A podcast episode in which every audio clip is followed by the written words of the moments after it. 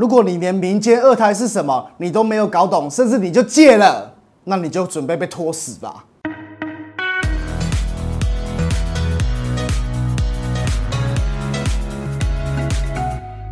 嗨，大家好，我是 Ken。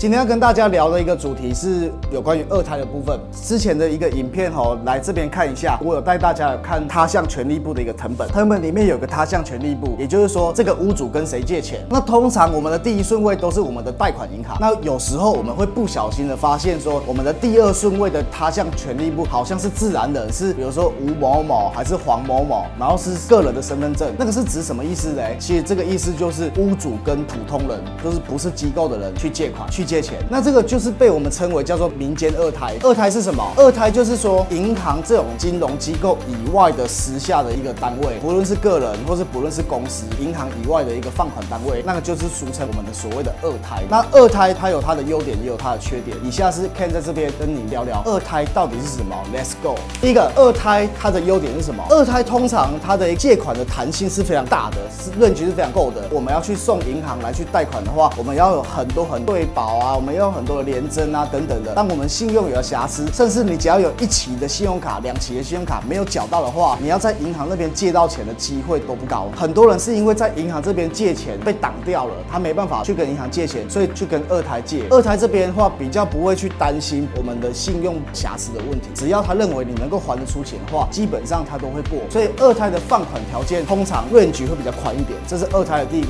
优点。那第二个优点是他今天说要借你，他可以最快。当天就给你了，那最慢也有可能明天就给你了。手续简便，拨款快速。第二个就是手续简便，拨款快速。那第三个呢，就是能够借的层数通常都会比银行高。只要他判断他的风险值并不大，那当然我们是用我们的不动产来去借的话，因为不动产是一个有利的担保品。当他认为说他风险系数可以稳定的话，那二胎通常呃可以拿来借比较高的层数。二胎的三大优点就是这三大优点。通常很多人会担心听到二胎这两个字，好像都觉得怪怪的，是因因为二胎它的缺点所造成的，呃，第一个就是虽然它拨款快速很短，但是基本上它在还款的时候是没有所谓的宽限期。那宽限期是什么东西的话，可以去参考我之前的影片，我会跟你讲一讲什么叫做还款宽限期。二胎通常没有还款宽限期，要么就是本加利息还，要么就是只缴息不还利，或是只还利不还，这些东西都有可能会有做不同的转换和组合。第一个就是它没有宽限期，那第二个呢，二胎的部分通常利息是银行高很多。二胎目前的行情每个月一趴，银行的部分是每一年年利息大概是两趴以内。那以二胎来讲，可以高达是一个月就有将近一趴左右了。当我们不小心人有三级的时候，要去借二胎，其实真的要慎选我们的一个条件和公司。那第三个二胎有可能会冒的风险，还有它的缺点，就是很有可能是高利贷公司，很有可能是诈骗公司。我们一辈子的心血就不小心被扣住了。那这个就是一定要特别注意的地方。当然有借了二胎之后，然后最后做生意翻身，也不是说每个人借二胎就一定有不好的下场，是你只要能够把它的利息还得出来的话，其实二胎还是可以借的，不然它不会还是依然存续在我们台湾社会里面，它是可以借的。但是我们要非常非常的衡量我们自己的风险值，来去把它涂消掉，然后把它还清。这个就是 Ken 在这里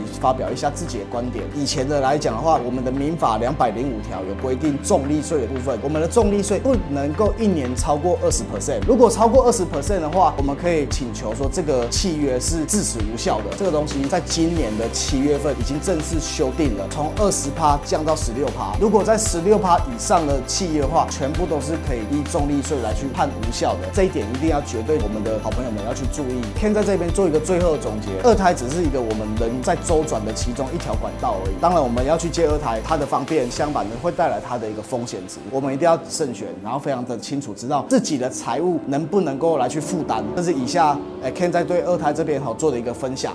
这样子你了解了吗？如果你还有想要了解更多的房产讯息的话，欢迎您加入我的 Line，并且私讯我，我会本人一对一的跟你亲自回复哦。